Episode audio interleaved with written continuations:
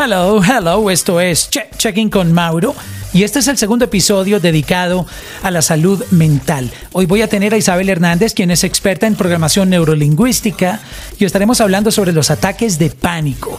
A ella le han dado, a mí me han dado, creo que muchos de ustedes a lo mejor también, o no lo sabían. Muchas personas, aunque ustedes no lo crean, no tienen ni la menor idea que podrían estar padeciendo ansiedad y depresión o ataques de pánico. Entonces, esta es la idea, tratar de crear un poco de conciencia a través de las experiencias que hemos tenido para que muchas personas puedan entender lo que están pasando. Ella me estará contando algunas de sus anécdotas, yo voy a estar contando algunas porque me ha sucedido inclusive en momentos donde estoy trabajando, por ejemplo, grabando un podcast con un artista famoso, me ha sucedido que me llegan esos ataques de pánico y es una experiencia realmente súper traumática que no se la deseo a nadie tener esa sensación que te estás ahogando, que te vas a morir.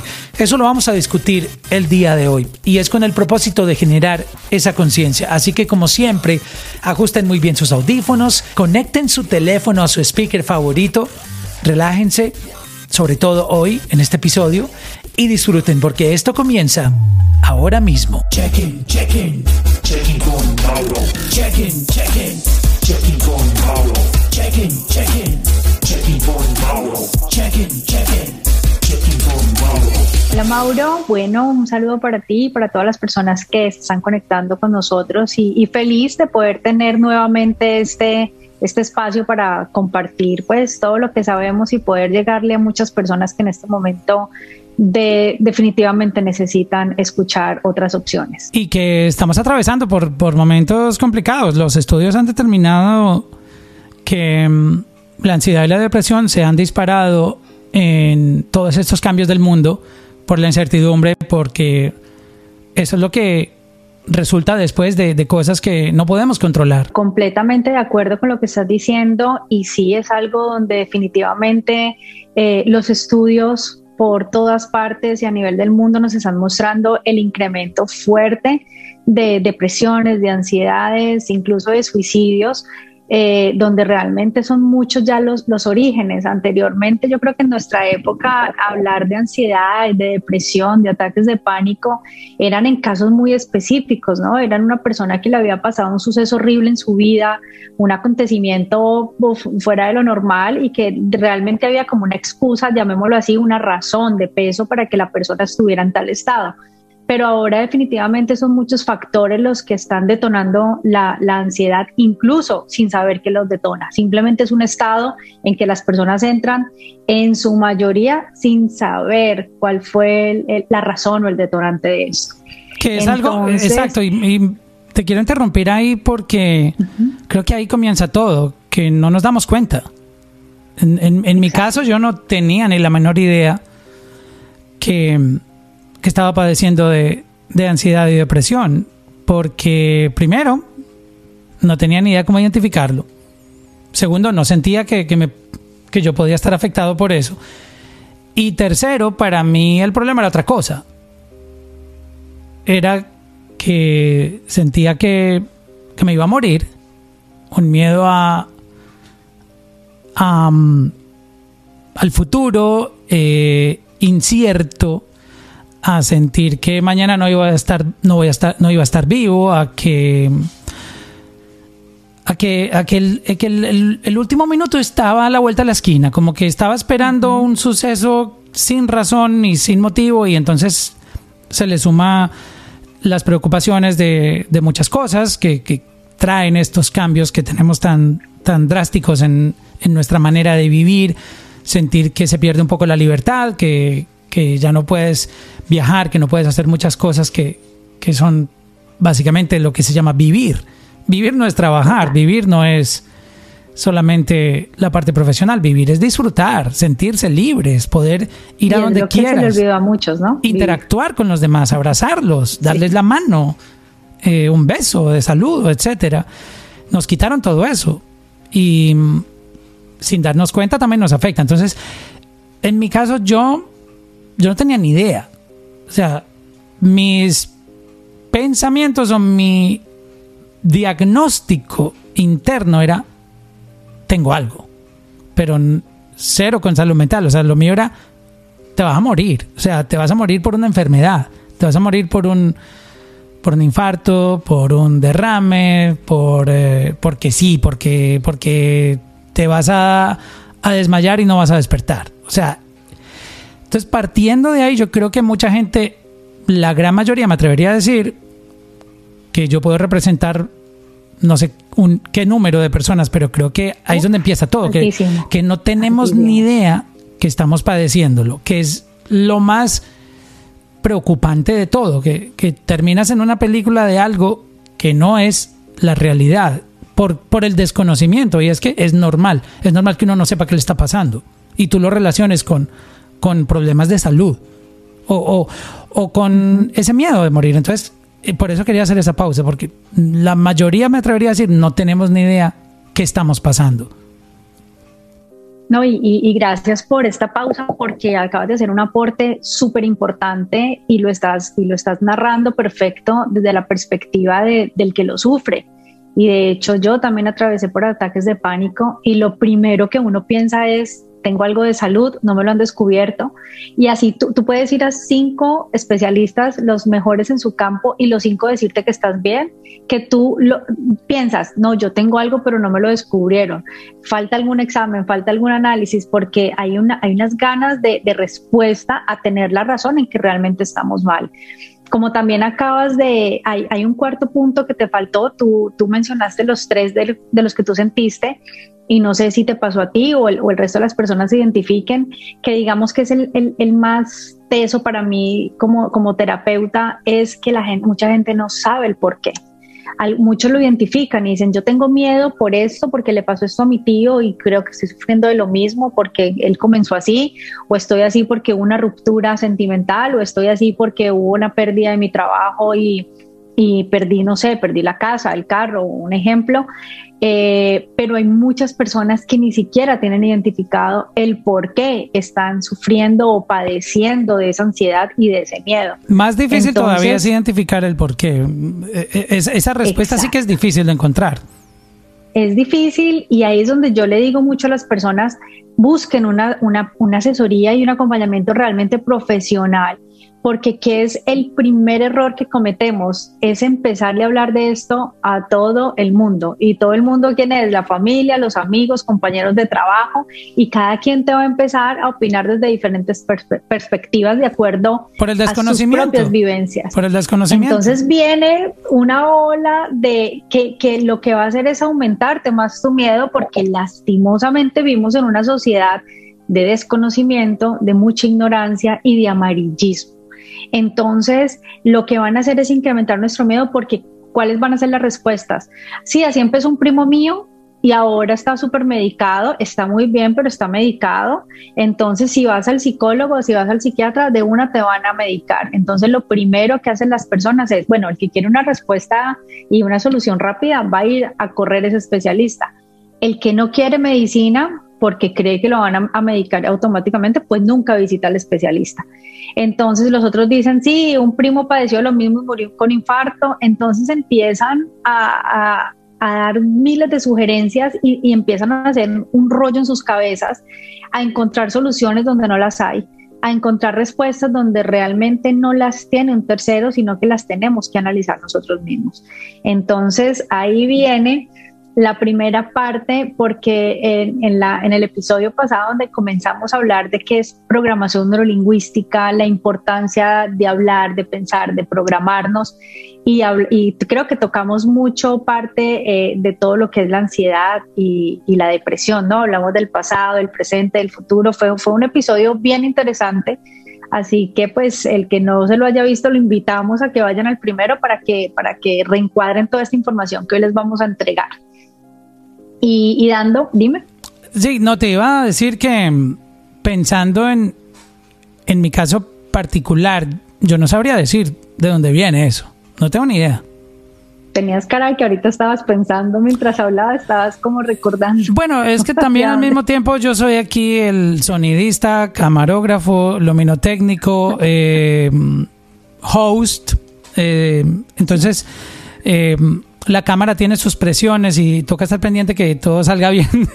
so, eh, tengo mi cabeza aquí trabajando con 20 cosas, aparte, eh, pensando en el tema, pero enfocándonos en, el topic, yo, no podría decir, en mi caso, de dónde salió todo esto, porque em, en mi historia particular, yo creo, creo, analizando todo esto y devolviendo el, el casete muchos años, yo creo que llevo como 16 años con esto, o 16 o 17 años, pero al inicio no, no, no era tanto o no fue, um, no se manifestó, sí se manifestó, pero, pero se fue. No tan fuerte.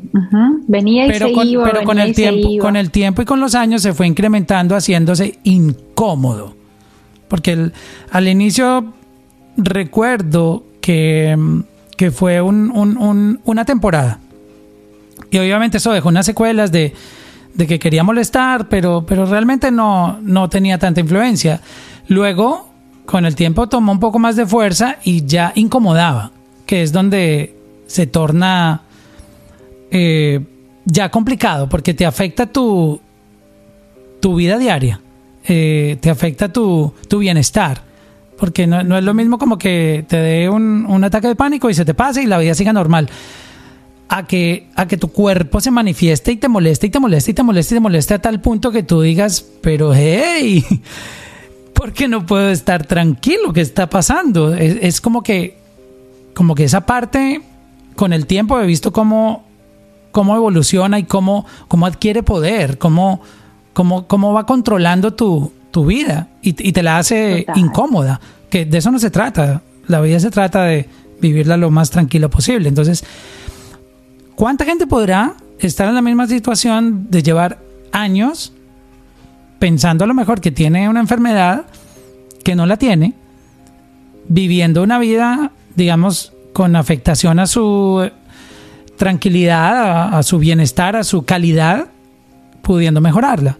Y en, mi caso, si yo hubiera sabido esto hace 15 años, ah, directamente como, como ataques de depresión, porque sí, sí hubo como que momentos en que fui donde una persona que me enseñó a respirar, pero a mí nunca me mencionaron ataques de pánico ni nadie me dio como un diagnóstico como tal. Me, me, ayudaron como a llevar el problema que yo tenía, era que pensaba que me iba a morir y salía corriendo a un hospital con el corazón que se me salía, y, pero nadie me dijo, usted tiene ataques de pánico, usted está viviendo esto. Si me lo hubieran dicho a lo mejor y me hubieran dado esa información, eh, posiblemente hubiera podido controlar eso y ahorrarme muchos malos momentos en todos estos años.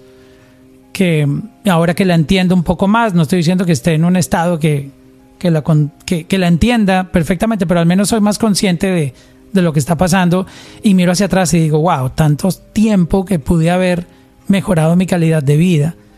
Y por desconocimiento de no saber que esto era eso, porque me costaba trabajo entender que algo mental se, pronunciaba con síntomas en el cuerpo. Yo nunca relacionaba como que, ay, si yo estoy afectado en, mi salud mental, mi cuerpo va a reaccionar. para mí, mi cuerpo era como una cosa y el cerebro o la cabeza o mi estado de salud mental otra. Exacto. E, es la ignorancia, la ignorancia de saber cómo funciona nuestro cuerpo. No, Mauro, realmente lo has descrito de una forma eh, súper clara y yo a la ansiedad la llamo como ese huésped, como ese, ese, ese familiar o ese invitado que llega a nuestra casa, que al principio llega una vez y se queda un día, le incomoda a uno completamente, pero se va, luego vuelve, ya se queda una semana y luego vuelve sin avisar y te incomoda y te incomoda hasta que llega un punto en que tú no eres capaz de sacarlo y él ya está tan familiarizado con tu casa que, ya la conoce a la perfección y sabe cómo desajustarla. Y, eso es la, ansiedad, o sea, es, un estado, bueno, para volvernos a ubicar, ¿qué es la ansiedad en palabras simples? Es simplemente miedo a lo desconocido, miedo al, futuro lejano, mediano o muy cercano, pero es esa, esa, esas manos interrogantes que nos salen de qué va a pasar mañana y qué va a pasar si me muero y qué va a pasar si pierdo el trabajo, si pierdo mi relación, es, es sobrepensar lo que, lo que está por llegar. Incluso... Entonces, diferente a la depresión que la explicamos. En, en, los momentos de más felicidad, inmediatamente era como, viene, viene algo malo. sea, como que no aceptas ni siquiera la felicidad.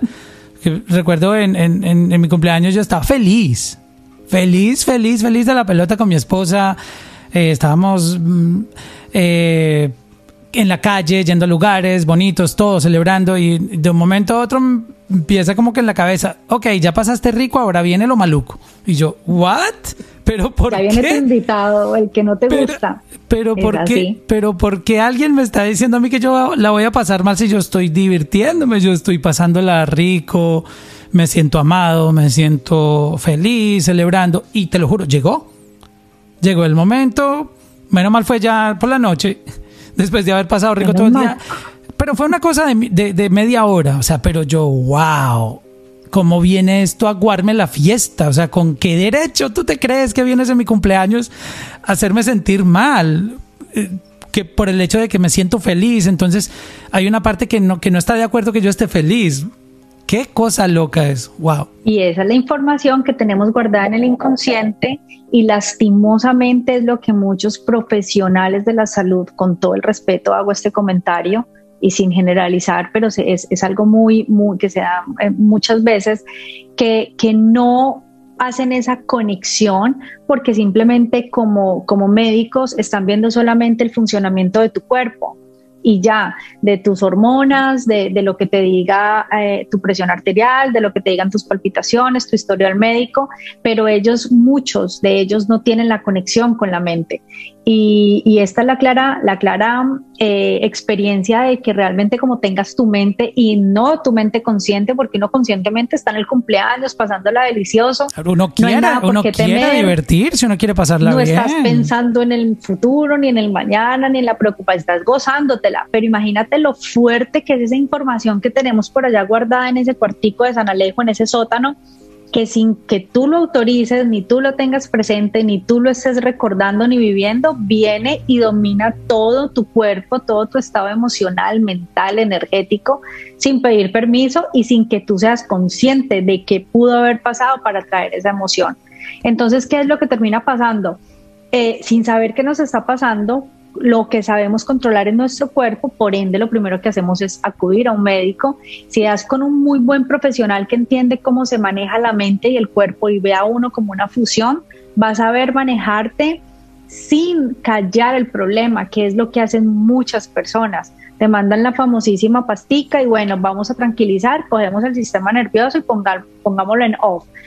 Muchas personas quedan contentas con esto porque quieren resultados inmediatos y no quieren sentir por nada del mundo los efectos de una, de una ansiedad brava ni de un ataque de pánico.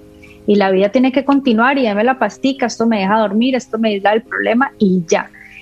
Lastimosamente lo único que se está haciendo es que se está incubando ese problema allá adentro. Por fuera todo está muy bueno, todo está relax, el sueño está, está reparador, eh, no vienen esas, esos ataques de respiración, no viene ese estado y me estoy muriendo. Aparentemente todo funciona bien, entonces gracias por la pastica, qué buen médico el que tengo. Pero realmente si a ti te dio un ataque de pánico, si tú tienes un miedo al futuro por, por X o Y razón, la pasta no lo está borrando, está, está escondiendo el problema. Entonces, ¿qué es lo que sucede? A medida de que, de que tenemos más años, de que envejecemos, eh, cada vez que cumplimos años llevamos como un conteo regresivo. Eso es, eso, es, eso es algo natural en el ser humano. Entonces, no es lo mismo tener un ataque de pánico, una ansiedad, un miedo al futuro a los 20, 25 que tenerlo a los 50 o a los 60 o a los 70. Y entre más años, como que vemos que nos queda más tiempo y es más el miedo. Y, y ahí es donde queremos queremos ver qué es lo que está pasando y por eso muchas personas inconscientemente ya, ya, ya se quedan, se quedan amarradas al medicamento porque ya no saben afrontar su vida, afrontarla, que fue lo que no quisieron hacer cuando estas cosas se, se comenzaron a presentar y colapsan, colapsan fuerte. Entonces ahí vienen dos decisiones, o sigues medicado el resto de tu vida o haces un stop y simplemente coges a ese invitado y le dice, bueno, ¿a qué es que vienes a mi casa? ¿Por qué quieres venir? Porque cada vez que vienes a molestar, y eso es el, proceso que hacemos pues ya en una terapia alternativa, eh, que son como la, programación neurolingüística, la, la, sanación pránica y muchas otras herramientas espectaculares que funcionan a manera inconsciente, que es donde está el origen real del problema. ¿Y cómo, cómo funciona lo de la lo de la programación neurolingüística para controlar esto? Me imagino que tampoco debe ser de un día para otro que, que uno aprenda como a empezar a, a cambiar el chip interno, ¿no? Eh, cuánto dura un proceso de esos? Depende. Es, es depende. Es personal, ¿no? Es, más tu, tu, tu progreso, ¿no? Es como cuando una persona va a un buen nutricionista y necesita perder, perder peso. ¿Cuánto me demoro en perder peso? Van a haber personas superjuiciosas que en un mes se les está viendo los resultados, otras que se le verá los seis meses, de acuerdo, no solamente... El metabolismo, tu juicio, tu disciplina. Pero más que todo hay un factor más importante, tu nivel de creencia si tú no crees en el proceso que estás haciendo para, no importa el área, si es para adelgazar, si es un para un emprendimiento, si es un proyecto personal, si es un ahorro para un viaje o si es un proceso de sanación, realmente si, si, si no hay credibilidad en el proceso que estás haciendo y en, la persona que te está acompañando o en las herramientas que estés utilizando, todo va a ir muchísimo más lento y si es que te funciona. Entonces el, malo no es el profesional. Lo, lo primero es concientizarse obviamente, educarse para entender. En y desaprender. Antes de educarse, desaprender, valga la redundancia, lo que traemos aprendido. Claro, pero, pero yo, lo enfoco en, en la programación neurolingüística. Si no entiendes qué es, ¿cómo vas a creer? Entonces creo que primero hay que informarse de qué se trata para tú, si lo entiendes, vas a decir, ok, puede que esto sea la solución que yo necesito. Entonces, primero es, yo creo que, y es una búsqueda que tiene que hacer uno mismo, ¿no? Yo porque nadie tiene que convencerte de eso. Tú mismo lees, sacas tus conclusiones y dices, yo creo que esto podría aportarme en mi salud mental. Entonces, creo que es una, es una tarea que hay que hacer uno con uno mismo, personalmente, investigar sobre el tema, ¿no? Pues Mauro, yo pienso que, voy a ahorrar, vamos a ahorrarnos mucho tiempo y voy a, y voy a ir, pero al, grano así súper Para explicar cómo, cómo, es la vuelta, a ver. Y, y, para mí, o sea, te voy a decir una cosa, me gusta siempre tener, tener anotaciones como de las cositas más importantes para que no se me escape nada, pero voy a hacer una pausa y, y yo pienso que con que una, una experiencia, un testimonio valen más que mil palabras. De acuerdo. Es un testimonio valiosísimo y, paradójicamente se trata de mí. Em, amaba viajar. O sea, para mí montarme en un avión era, era, no, así fuera por desocupe. Si me podían decir, necesitamos a alguien que voluntariamente. Hay un avión que sale vacío y quieren meterle peso, para meterle peso para que el viento no lo voltee. Necesitamos meter 50 personas y que viajen gratis. Tú, yo. estaba, pero en primera mano. Me iba a dormir al aeropuerto por si había algo como de hacer. Era, eh, para mí era fascinante poder estar, ver las nubes eh, y hacer intercambio cultural, de clima, de todo. Para mí eso era, era la esencia, viajar. Em, un día iba en un vuelo París-Bogotá me monté como de costumbre, como siempre, nunca había nada en mi mente, nunca había eh, nada realmente. Me monté como sin nada y el avión comienza a moverse, para mí horrible, y entré por primera vez experimenté lo que es un ataque de pánico. Yo, para mí los ataques de pánico... Pero eso no es un miedo, ah, porque estabas experimentando una situación real. Pero ya te voy a explicar qué es un miedo y qué es un ataque de pánico. Ah, ok, que lo uno desencadenó la otra. Siento, es, es, pensar esto se va a caer, es sudar, es llorar, es reírse, no sé, son, todas las personas reaccionamos diferentes. Pero el ataque de pánico es que fui catalogada amenaza en vuelo. Ah, ok, ya, ya, pasamos, a otro, episodio aquí muy distinto. eso es otra, eso sí, o sea, Spielberg me quedó en pañales en ese momento, como decimos. Me tocó todo el viaje custodiada porque estaba en un estado de que el, el capitán dijo, hey, los ojos encima de ella porque está en un ataque de pánico. Yo en mi vida había experimentado eso, yo nunca fui de psicólogo ni de psiquiatra ni, ni antecedentes, pues nada, una vida normal, muy tranquila, pero en ese entonces me atacó la respiración, eh, hago aquí un paréntesis y los ataques de pánico atacan fuerte por tres cosas. Uno, porque crees que te estás infartando y literalmente sientes cosquilleo en la mano, te duele el brazo, se te encalambra, sientes dolor en la espalda, o sea, todo lo que tú sabes que puede dar con un ataque de, al corazón te da en ese momento y crees que te va a dar un ataque cardíaco. La segunda es que mucha gente cree que le está pasando algo en su cabeza, que le va a dar un stroke, que algo va a pasar relacionado con su cabeza y dicen se me tapó una vena o una arteria principal y, y le hacemos la película. Y el tercero, ataque la parte respiratoria, que sencillamente el aire te llega literal hasta aquí y, comienzas a broncoaspirar y, y sientes que te estás ahogando. Digamos que son los tres ataques más fuertes de, de los que este, super, este, este familiar, este eh, huésped indeseable ataca de esas tres formas. Y a mí me atacó por la parte de la respiración. Para mí, los únicos ataques que yo conocía de pánico eran los que daban en las películas cuando Chucky perseguía a alguien y la gente temblaba y no encontraba las llaves y se caen y, y todas estas torpezas. Para mí era solamente parte de una película pero el quedarte sin aire literalmente en un avión, yo lo único que hacía era, bueno, yo no soy de show ni de gritar, pero yo era en ese asiento y yo decía, me estoy muriendo y yo le dije a mi esposo, ya, hasta aquí llegué, mm, saludes a mis papás y yo ah, sin poder respirar, tirada, todo el mundo encima de mí buscando un doctor, eso fue una cosa horrible y quedaban todavía siete horas de vuelo. Entonces yo decía, pedí aterrizar el avión, yo decía, me estoy muriendo de verdad y no van a aterrizar, nadie me está dando ayuda. Y, bueno, simplemente me tocó autocontrolarme, entre comillas, y llegué con moretones en las piernas yo misma por no hacer bulla y no generalizar un conflicto, digámoslo así, yo me pellizcaba las piernas y, y, era horrible. Entonces, cuando yo me bajo de ese avión, yo no sé qué pudo haber sentido Cristóbal Colón cuando colonizó tierra, pero yo creo que yo sentí lo mismo. yo toqué tierra y yo dije, me salvé.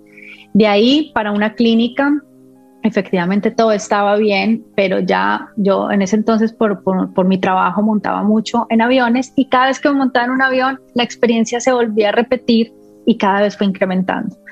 ¿Qué hice? Lo que sabemos hacer, ir al doctor, decirle, me está pasando esto y yo creo que estoy, estoy mal, estoy muriéndome, yo no sé qué enfermedad tengo. Me, miraron por todas partes y todo estaba bien al final pedí que por favor me, dieran una medicina fuerte para que cada vez que me montara en un avión pudiera eh, dormirme y no sentir nada de eso. Gracias a Dios y con un muy buen especialista, un muy buen internista que me dijo, tu parte no es de salud, tu parte es mental y te me vas a ir a hacer una terapia de programación neurolingüística. O sea, a mí nada más la palabra me pareció aterradora y enredadora y yo decía, pero ¿qué es sí, esto? ya se imagina que le van a meter algo en la cabeza aquí con un, un robot. a meterle. Yo decía, ahora un charlatán, me van a poner a experimentarme con alambres, yo, yo, o sea, desde ahí lo que tú dijiste, eh, el, el, desconocimiento, ¿no? Fui súper bloqueada, fui súper cerrada, yo vamos a ver qué me van a decir cuando yo llego donde esta persona, sin creer, porque la verdad fui sin creer, eh, me encontré con, como con un mundo que para mí nunca había existido, que es el mundo mental. En resumidas cuentas, me di cuenta que a mí no me daba miedo ni los aviones ni las alturas, sino que era miedo a morir, porque fue, fue digamos, eh, mi primer viaje que hice como mamá. Había acabado de tener un bebé, tenía ocho meses en ese entonces, la dejé en casa e inconscientemente había una supervivencia de que, y si me caigo y voy con mi esposo, ¿qué va a pasar con mi bebé? Entonces, inconscientemente empecé a generar todo eso y me di cuenta que como buena mujer controladora que somos, el, estar en un avión donde tú no tienes el control de nada, porque realmente dependes del piloto del avión, del medio ambiente, de muchos factores que va, ninguno está bajo tu control, el sentirme allá donde simplemente tengo que sentarme y confiar en todo, eso me colapsaba mentalmente y terminaba haciendo lo que hace un ataque de pánico, la mente llamándote la atención por algo adentro que no está funcionando bien. Entonces, eh, si yo no hubiera dado con ese especialista en ese entonces que me dijo, no es por la parte física, es por la parte mental y vas a hacer esto, hoy yo creo que estaría negándome a viajar en aviones, que para mí es un placer, estaría creyendo que tengo un problema fuerte con algo de mis pulmones, de, no sé, siguiendo, tratando de encontrar respuestas médicas donde realmente no las hay y seguramente estaría súper eh, adicta a la, a la medicina para poder controlar estos ataques. Entonces elegí el segundo camino. No es que sea más difícil, pero sí es más de constancia, como tú lo decías, porque no es tan simple como tomarse una pastica y tomar agua y todo está bajo control, sino que es de qué me pasa, por qué me pasa y empezar a mirar muchos factores y comenzar a trabajar. Pero, pero hoy me siento bien, mm, te voy a decir honestamente, no es que me digan vamos a viajar y yo diga eh, a viajar, no, no, ya quedó algo que no fue agradable, pero no traumático. Ahora sí pasa a ser como un poquito, ay, se movió, uy, pero, pero ya bajo el control. Entonces, eso, eso es lo que te puedo describir que resume qué hay, cómo hay que creer, cómo hay que desaprender, porque para mí la programación neurolingüística era una cosa más que se habían inventado para jugar con la gente, para sacar dinero, para... No, es que, o sea, hoy, 12 años después, me dedico a, curar personas, ayudarlos, acompañarlos con depresiones, con ansiedad, con ataques de pánico, no solamente desde el conocimiento, porque basado en eso y, en esa magia que realmente hizo en mí, me especialicé, soy instructora de programación, soy coach, sino que puedo entender lo que entiende una persona con un ataque de pánico, puedo entender lo rico que se siente porque durante un año estuve a punto de Xanax y, realmente que es, sé lo que se siente eh, solucionar con un medicamento. Entonces, digamos que tuve la oportunidad de vivir todas las etapas desde el facilismo, entre comillas, hasta decir, voy a hacer esto de una manera diferente. Entonces, hay que desaprender, hay que educarnos, hay que conocer y hay que coger, como decimos en Colombia, el, toro por los cachos si queremos salir de esta situación. Si no estamos preparados, igual buscar una ayuda y, escoger la mejor electiva que, tú tengas al momento. Sí, en, el caso, ya que tú escribiste los, ah, las maneras como se manifiesta, yo creo que yo he pasado por todas.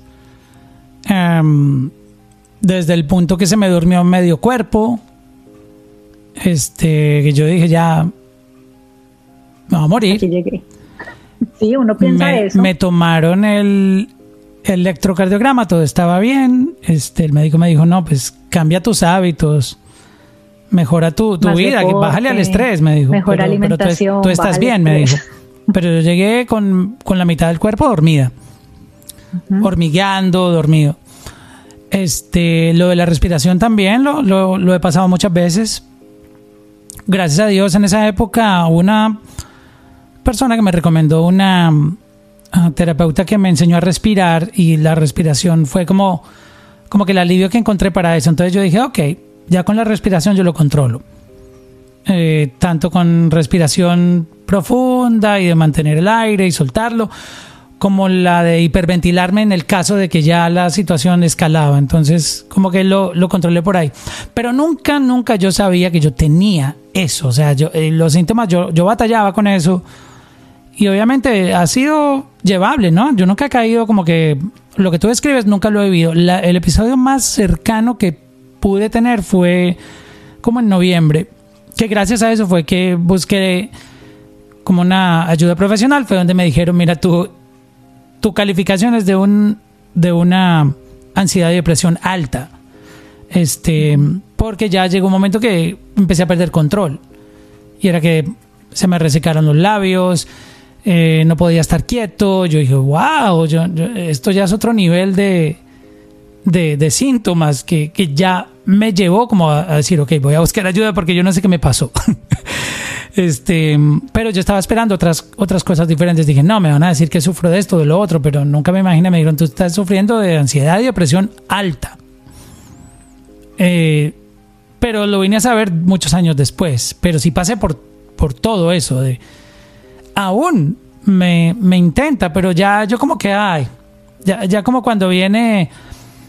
El eh, huésped. exacto, que tú dices, ok, ya, ya sé a qué vienes. Sí, sí. Y, pero ya te conozco, ya, ya, ya no, no vas a ser de las tuyas con, conmigo. Que es la parte que, digamos, me, me gusta de, de, todo lo que ha pasado. Es que lo, al menos lo entiendo, soy consciente antes yo le daba ese poder, decir, realmente me está pasando algo, estoy enfermo, tengo algo, que, que esa es la peor parte, tú tener esa duda. Lo bueno es empezar a reconocerlo en, en mi caso y mm, no he explorado lo de la programación neurolingüística porque siento que que debo dar el paso porque no lo he hecho pero yo creo que de una u otra manera yo me he aplicado eh, empíricamente mi propia programación. Sí, total. Creo, ¿no? Porque pues el hecho de que yo ya sepa. Sí, lo que hemos hablado te lo he dicho, tienes muchas cosas que ya están en ese chip. El hecho de que ya sepa que viene a molestarme y que yo diga, no me la vas a hacer. O sea, ya es como que al menos pongo la primera barrera. Mira, aquí está este muro para que lo saltes y, y antes de venir a molestarme. Entonces siento que que he hecho un trabajito. Puede que me falte, obviamente, profundizar más en el tema, pero, pero creo que después de tantos años con esto, sin saberlo, yo mismo busqué una cura o una manera de lidiar con eso. Porque, pues, escuchando tu caso, siento que, que no llegué a ese nivel, como de, ¿sí me entiendes? De, de lo que a ti te pasó. O sea, no, no es eso, es, es que, es que, me, es que me afectara de esa manera. O sea, pero en noviembre estuvo a punto. O sea, no es, de 1 a 10 estuvo como 7. 7, 7 y medio. no llegó al 10. 8, pero por, porque estaba, estaba llegando a ese nivel. y, y, yo culpa, yo, yo, recuerdo que ese día le eché la culpa a un café que me tomé como a las 7 y media, 8 de Starbucks con, con leche uno de esos caramel, no sé qué, no recuerdo el nombre, y dije, no, eso es, porque uno tiende, a, eh, a, mí se me manifiesta mucho también con, con como con heartburn, tú sabes, reflujo y todo eso. Entonces yo digo, no, me cayó mal el que la emoción. Exacto, me cayó mal el café, dije yo. Eso fue el café. Pero obviamente el café, el café en mi caso incide porque yo soy acelerado. O sea, de por sí desde pequeño yo recuerdo que yo soy hiperactivo y está en mi ser. O sea, yo, yo, yo soy imparable en ese sentido porque soy creativo. nadie, Nada me va a detener que yo esté creando y me esté moviendo y esté inventando. y O sea, yo creo que eso no tiene nada que ver con lo otro porque ese es mi ser. Mi ser es crear, moverme, avanzar. Sí, ya es tu esencia. Pero cuando yo le revuelvo a esto café. No, pero esto es cafeína. Cafeína, no. la café. Yo por eso, yo me tomo uno nomás al día porque antes tomaba tres, cuatro cafés y, aquí en Miami le revuelve uno la coladita esta que eso es como. No, no, no, eso no, eso es, ese es el enemigo de la, Exacto. la, la, la, cafeína me pone, yo Dios mío, wow. No, mira que ahora es, esto, es, esto es muy importante. Eso sí, espero que, que las personas pues me hagan caso en esto y es muy importante frenar esto lo más pronto posible. Em, estos días, em, bueno, estos días no, en diciembre me mordió un perro, me tocó ir a la, a, la, emergencia, no quería ir por todo esto del COVID y todas las cosas. Y, y me dio un sentimiento ver una pareja, eh, unos padres con su hija de 14 años, 14 años, se bajaron porque nos me tocó esperar tres horas afuera en el parqueadero porque había tanta gente enferma con el COVID que era por tandas. Entraban, desinfectaban y otra vez. Entonces en esas llegan, dejan el casi atropellan a todo el mundo, la camioneta la tiraron a lo que diera, se bajaron corriendo y decían, es una emergencia, pues todo el mundo se imaginó lo peor y se baja una niña de 14 años completamente ahogándose la bajan arrastrada. Yo dije, uff, cuando, cuando le preguntan a la mamá qué tiene, iba diciendo ataque de pánico. Cuando dijo ataque de pánico, dijeron, no, le toca esperar un momentico porque está full la, la, emergencia. No, eso es como de decirle a la persona, te vas a morir. O sea, uno lo toma, me va a morir. uno va a morir aquí. en urgencias y, yo decía, no, dije yo, bueno, prefiero que me digan no se meta a poder dar un aporte y les dije, mire, yo soy esto, hago esto, me permiten ayudar. Estaban en un grado de desespero y yo me acordé cuando a mí me daban esas cosas, porque más de una vez llegué a la emergencia, más de una vez llamé al 911 eh, y yo decía, no hay que llegar hasta allá si lo controlas. Me dijeron, dale, me senté con ella ahí en la acera, afuera, y le empecé, sigue mi respiración, toca mi estómago, sigue mi respiración, como para hacer una especie de rapport dije, es tu mente en este momento, mira tal cosa, le hice unas técnicas rapiditas, volvió y le entró el aire. Lo importante es que le bajara el aire para que ella volviera a controlar. Ya se le empezaron a, ya las manos, porque qué es lo que pasa durante un ataque de pánico. Y es muy importante que las personas que nos están escuchando identifiquen este síntoma para ellos si lo sufren o para alguien que conozcan. Y es que efectivamente si, si, se, si se adormecen y sentimos hormigueo en la, en la, en la lengua, en, los, en las extremidades, porque ¿qué es lo que está pasando adentro? La mente quiere huir de una situación. Entonces tenemos que, la primera pregunta es, ¿de qué queremos huir? ¿De una persona, de un estado, de un recuerdo, de algo que no hemos podido superar, de un miedo que ni siquiera sabemos si exista, de algo en el futuro? Entonces tenemos que empezar a ver, eso es, un estado de pánico es, usted quiere escapar de algo, de alguien o de algo que se está imaginando. Entonces, ¿qué pasa? Como la mente no sabe, es ese ser interior, valga, valga la aclaración, interior, no puede ver, no puede escuchar, no puede sentir lo que está pasando afuera, te cree todo lo que tú te estás imaginando. Entonces, si tú dices, estoy aquí, yo en el avión, yo me imaginaba, esto se va a caer, eh, ¿qué va a pasar con mi bebé? Mi esposo está aquí conmigo, me dice una película, me hacía unas películas. Entonces, claro, la mente realmente cree que yo estoy en, en estoy en peligro, me va a pasar algo malo, que estoy en peligro. Claro, ella no tiene cómo decir, no, ella está haciendo un cuento, pero el avión está delicioso. No. Entonces, como cree que estoy en peligro, ¿qué pasa? Empiezan las hormonas a producir, empieza la adrenalina mi cuerpo empieza a generar adrenalina, cortisol, porque necesito escapar. Me, necesitan dar ese shot de a correr para que se salva. Entonces el cuerpo es tan, tan mágico, tan perfecto, que como yo inconscientemente o bajo un pensamiento le estoy diciendo, estoy en riesgo, mi cuerpo me está respondiendo y me dice, ahí le mando la ayuda. Adrenalina y cortisol disparada. Cuando yo realmente estoy haciendo sentada en un avión aparte de eso, en primera clase todo era relax, todo era delicioso, yo sentada, pero en mi mente me está, el avión se estaba cayendo. Entonces, imagínense yo sentada y lo que le pasa a todas las personas que, que sufren de ataques de pánico. Te llegas a descarga de adrenalina y cortisol por todo el torrente sanguíneo. Hay que moverse. Y, y tú no lo estás quemando, eso es como estar uno sentado en su casa viendo Netflix con 10 Red Bull encima. Como si hicieran un tiro, como, como si escucharas un, un disparo. Nuestra primera reacción a, un disparo es correr. A correr. exacto. Pero no, entonces la gente me dice, entonces es mala, es, malo la, la adrenalina del cortisol. Para nada, son químicos necesarios en nuestro cuerpo y son perfectos para cuando realmente hay que huir.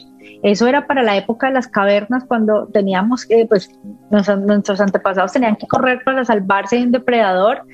Gracias a esa adrenalina que había en su cuerpo, podía tener más energía y, pensar menos, llamémoslo así cuando alguien tiene que huir de un robo, de un, disparo, de, algo de peligro, de un derrumbe y, y, tú muchas veces la gente dice, no sé cómo corrí tan rápido, no sé cómo me tiré ese segundo piso sin pensarla, no lo hubiera hecho conscientemente, es porque estamos bajo ese efecto. Pero ahí es perfecto porque nuestro cuerpo lo generó y lo quemamos. Pero ¿qué pasa si estamos sentados? Estamos en una super película mental, porque realmente todas esas tormentas solamente están en la mente, creadas por nosotros, consciente o inconscientemente nuestro cuerpo cree que está pasando algo malo, nos ayuda para que corramos y nosotros estamos sentados por supuesto, hay un desajuste, un desbalance impresionante. Recuerden que cuando hay, huida, mucho de nuestra sangre se desplaza a extremidades para darnos más rapidez, para darnos más agilidad. Entonces, y nosotros seguimos sentados, pues claro, empieza el cosquilleo del adormecimiento, la lengua pesada, muchas cosas. Entonces ahí decimos, sí nos está dando algo y es mentira. Entonces, imagínense. La, la programación neurolingüística es para frenar eso, para ponerle la barrera cuando llegue eso, porque yo no creo que esos síntomas se vayan. Eh, bueno, en mi caso te lo digo. O sea, en algún momento, ah, no, si tratan de tocar exacto, exacto, me refiero, me refiero que, sí, pero yo me asomo y digo, uy, no. Exacto, que están volando ahí como gallinazos, como, como aves de rapiña, como, como depredadores. Sí, porque si que tú, que tú tienes la, barrera y ellos rebotan así esa barrera invisible, ¡pum! Pero, pero eso está ahí, ¿no? Eso nunca se va. Ah, no, todo el tiempo está esperando en qué momento caes débilmente o, pasa una situación medio parecida a la que muchas veces te hiciste en tu mente para decir, uy, aquí llego yo.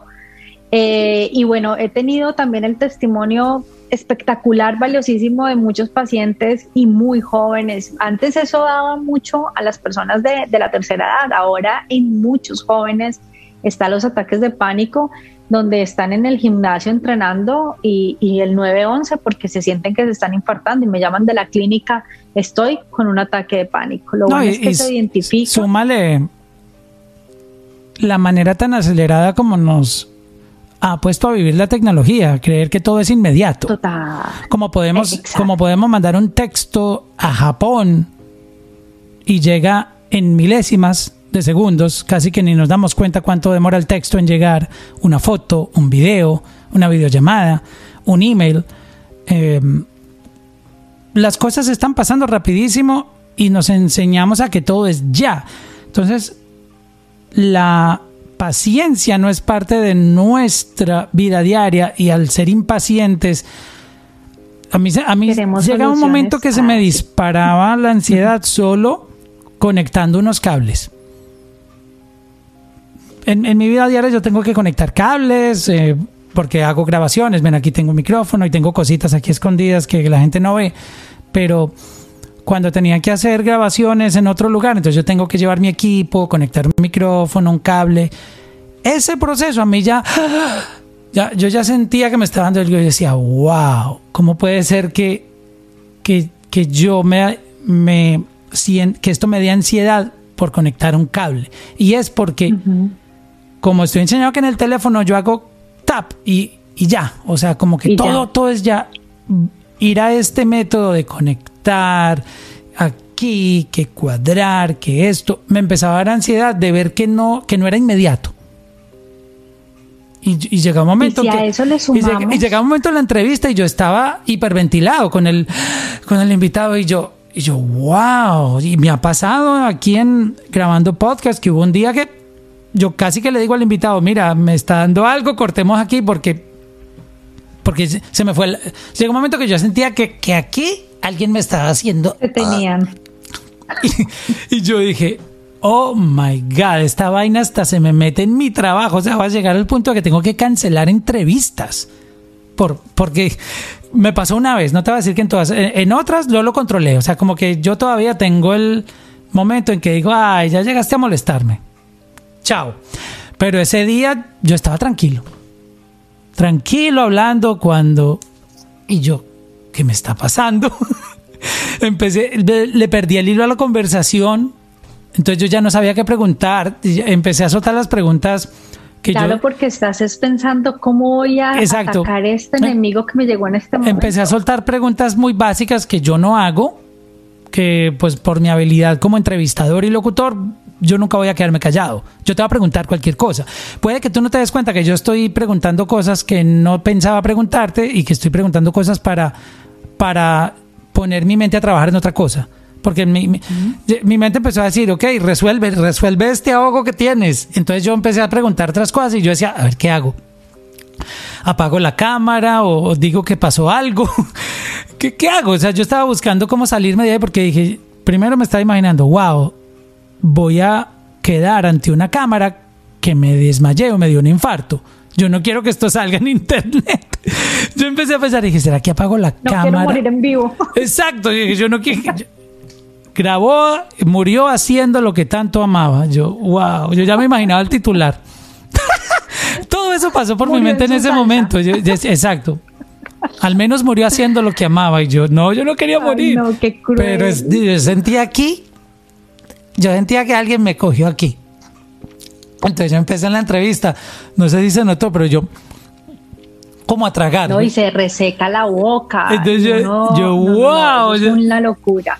Y otro día recuerdo que mm, antes de la entrevista medio, o sea, a mí me lo, disparaba cualquier cosita que, que, tuviera que acelerarme. Entonces yo, ay, no, se me, se me juntó esta entrevista y yo no estoy peinado. No estaba con la ropa, no estaba listo, despelucado. Y ahí me dio, y yo, y empecé a ver las manos y no sé qué, yo, wow. esta entrevista no voy a poder hacerla, voy a tener que decir que la cancelemos. Ahí es donde fue que me di cuenta dije, no, yo voy a buscar ayuda porque esto ya me está afectando mi vida profesional, mi, mis, mi tranquilidad eh, a un nivel que yo no, ya no, ya, ya no me siento cómodo. Porque antes lo hacía y yo, ay, sí, bueno, ya. Sé que algo pasa, pero. Pero mira lo que estás diciendo tan interesante. Estando en tu espacio, en tu Se supone que para mí esto es una terapia. Cosas que esto es una terapia para mí, hablar. Lo disfrutas y que tienes un conocimiento y una experiencia gigante con lo que haces. Todo está bajo tu control porque es algo que dominas y sin embargo te dominó todas esas cosas de no va a salir bien y, se sale de control. En mi caso, una de las fuertes mí que me pasó, tenía un vuelo Cali-Miami y estando, entré al aeropuerto, vuelo cinco y media de la mañana, nunca se me olvida, y antes de entrar al aeropuerto dije yo, no, no me monto en ese avión, me va a dar el ataque allá arriba y yo no quiero vivir esa pesadilla. Cancelé, perdí vuelo, perdí de todo, me volví y, como que, ¿por qué no viajaste? yo, me dio miedo y era un, era un, era un, era para algo muy bueno y dije yo no. Entonces analiza, somos dos personas hablando en diferentes profesiones y hemos padecido de lo mismo en diferentes niveles, situaciones, orígenes y soluciones. A ti te empezó a afectar estando sentado, haciendo lo que más amas. A mí me daba en donde, en algo, en un avión que me encantaba hacerlo y, nosotros decidimos afrontarlo, hablarlo. Hoy lo estamos compartiendo para que las personas primero se identifiquen, se relajen de que no son las únicas y que esto es más común de lo que parece ser. Eh, ahora imagínate y, y, decidimos afrontarlo desde, desde el desaprender, el conocimiento y el afrontarlo con paciencia y con humildad y con sabiduría. Ahora imagínate qué puede pasar con esas personas que no lo hablan, no lo identifican o que su tiempo, su orgullo, su ego, su, falta de humildad, de comunicación, múltiples factores, decidan llevar esto en silencio. Se lo tragan. ¿Cómo va a terminar en unos años? Eso es terrible entonces, porque hay que, entonces hay que hablarlo. Dice, no, y es donde uno dice, es como quién fue primero, el huevo o la gallina. Aquí es primero que fue una ansiedad bien tenaz mal manejada o la enfermedad, porque también te digo otra cosa, uno puede estar completamente sano, pero si la ansiedad te empieza a dominar, eh, desajustas todo el tiempo tus hormonas, generas, generas lo que habíamos hablado sin quemarlo, crees que estás enfermo todo el tiempo, al final, ¿qué va a suceder? Realmente vas a hacer una enfermedad que nació desde un pensamiento y sí vas a terminar enfermo. Entonces al final vas a decir, ah, yo sí sabía, sino que los médicos no me lo habían descubierto y solamente este me descubrió lo que tenía, no es que ese te lo descubrió. Realmente dejaste pasar tanto tiempo sin tratarlo que sí te enfermaste en serio y ahí sí, pues obviamente ya había una enfermedad verdadera. Entonces, esto, mírenlo desde el punto de vista, si se toma antes, evitamos caer en la enfermedad real. Segundo, tú hubieras podido dejar de hacer música, de hacer entrevistas, yo hubiera podido dejar de, trabajar, eh, de, de montarme en aviones y muchas personas hoy cambiaron sus estilos de vida, sus hobbies, sus pasiones, simplemente para porque saben que les va a dar el ataque en esos, en esos momentos. Y cambian su estilo y se ajustan. A mí me pasó. Y, yo les digo, una cosa es uno hacer la relación, conocer al enemigo, conocer ese invitado desagradable, pero otra cosa es encariñarse con él. Y mucha gente se... No, y aceptarlo, tú no puedes aceptarlo, tú no puedes aceptar que esa es tu vida. Eh, eh, acabas de decir, ya, ahí es donde iba. Mucha gente dice, me tocó esta vida. Si le abres campito ahí en la camita, le abres campito, no puedes, no puedes. Este, no lo saca nadie. Yo llegué días a no querer sentarme aquí en el escritorio porque le tenía miedo. Dije, ahí es donde me va a dar. O sea, imagínate que, que eso te diga que en lo que tú más amas hacer te vas a sentir mal. Este, empieza una frustración y eh, eh, terrible que tú no disfrutes lo que amas hacer y, creo que, eh, hay que hay que tomar acción. Entonces para dejar el hilo con el siguiente episodio ¿cuál podría ser el primer paso que uno debería de dar desde el desconocimiento de cómo funciona la programación neurolingüística para encontrar una solución. En mi caso, por ejemplo, mira, yo estoy con unas pastillitas no, no son las que duermen, obviamente. ni siquiera he averiguado qué hacen. pero, pero no, pero tengo, tengo dos. No, tengo dos, exacto, desconocimiento. No, y el hecho de que yo lo hable no quiere decir que yo sea el que conoce. Tengo dos.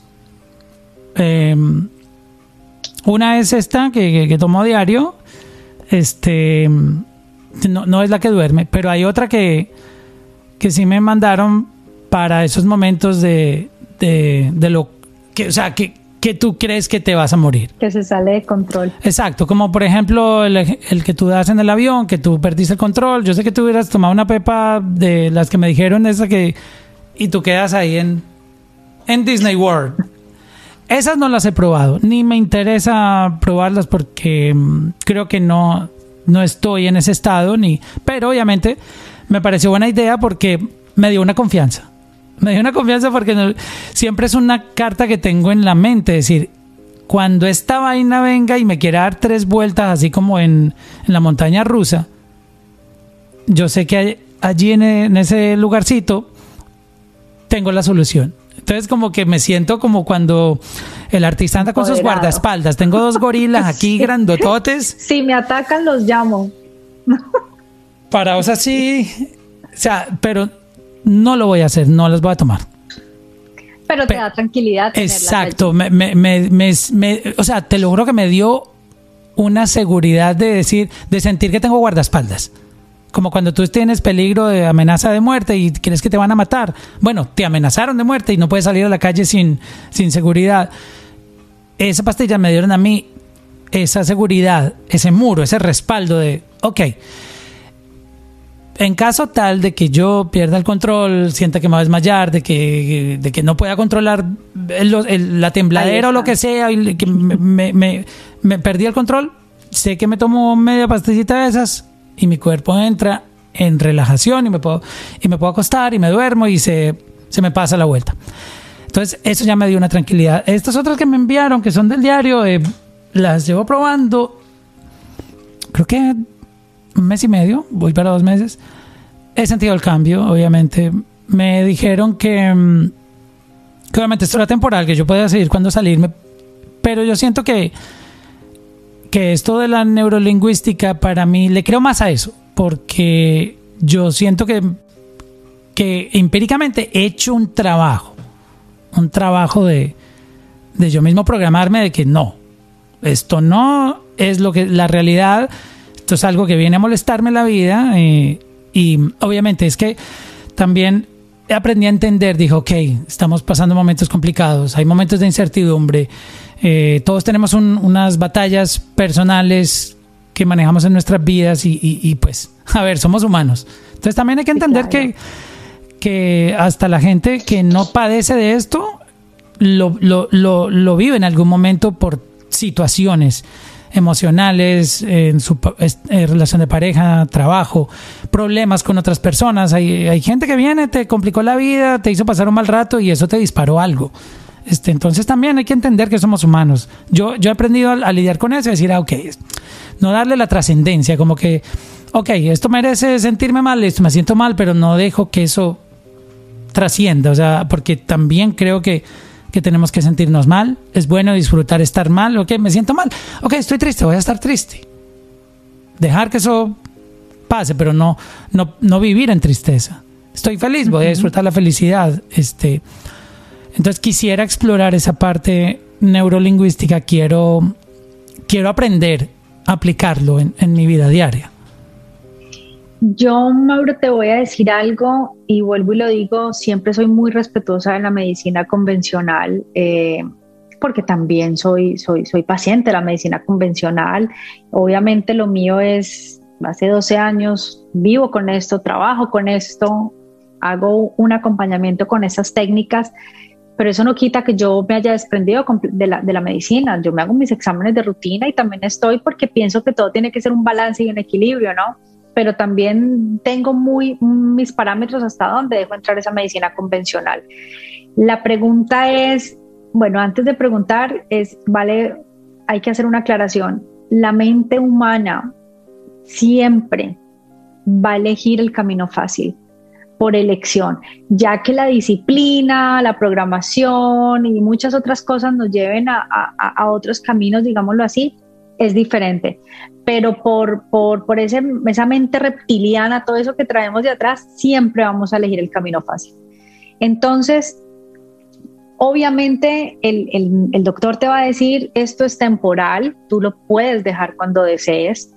Eh, sí, es cierto. La pregunta es, ¿yo voy a dejar algo que me haga sentir bien? Yo voy a dejar algo que, me dé una solución inmediata, rápida y que me saque de un estado horrible a darme un estado de relajación solamente tomándome algo, es muy difícil.